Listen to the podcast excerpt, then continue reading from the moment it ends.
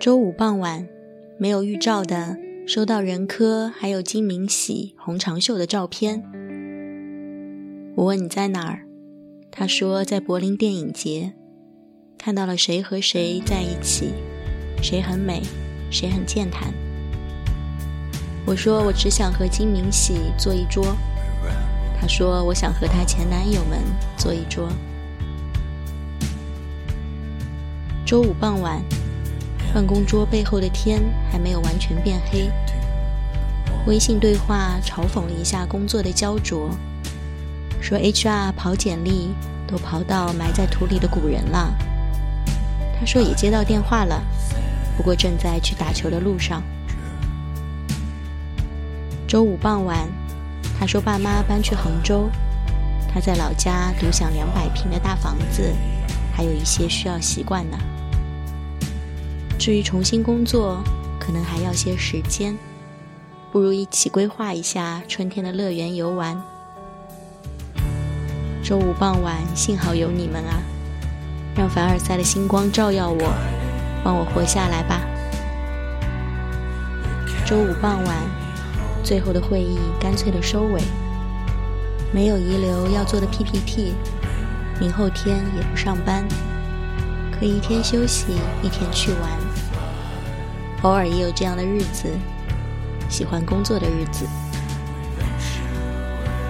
在门口看到去年滑滑板遇见的小朋友，好像长高和结实了一点。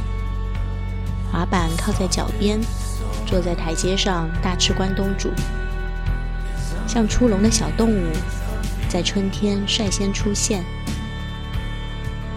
果然，热度持续不了一个自然年，兴致来得极快，放弃和懈怠同样毫无障碍。这个时候，除了用射手座没有啥诚信和毅力来一网打尽、宽慰自己之外，也会用心学的一句话来告诉别人：我还是比较软弱的。来自李小道的播客《山上道长》的一句话。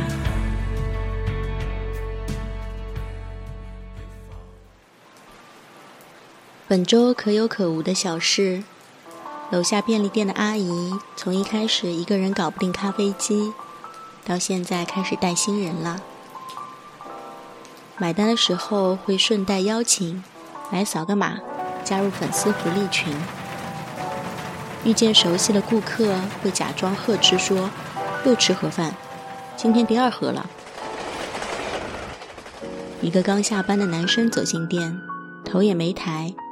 站在收银台边忙着回信息，处理完放下手机说：“大杯热美式。”阿姨笑盈盈地说：“知道，你看我杯子都提前拿好了。”这些都是我在便利店一角边吃饭团边由头发丝听到的讯息，像生活中的闲笔，在剧情展开过程中添一笔夕阳，添一笔笑意。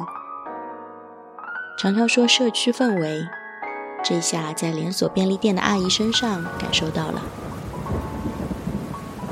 对了，最近遇到新的关卡，不知道是因为到了春天吗？对外界的感知好像更敏锐了。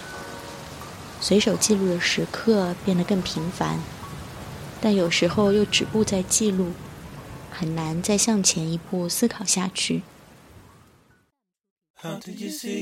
话题永远终止在了前提，可能下一期可以聊聊这个问题吧。带着疑惑，那就下一个五分钟谈话时间，再见。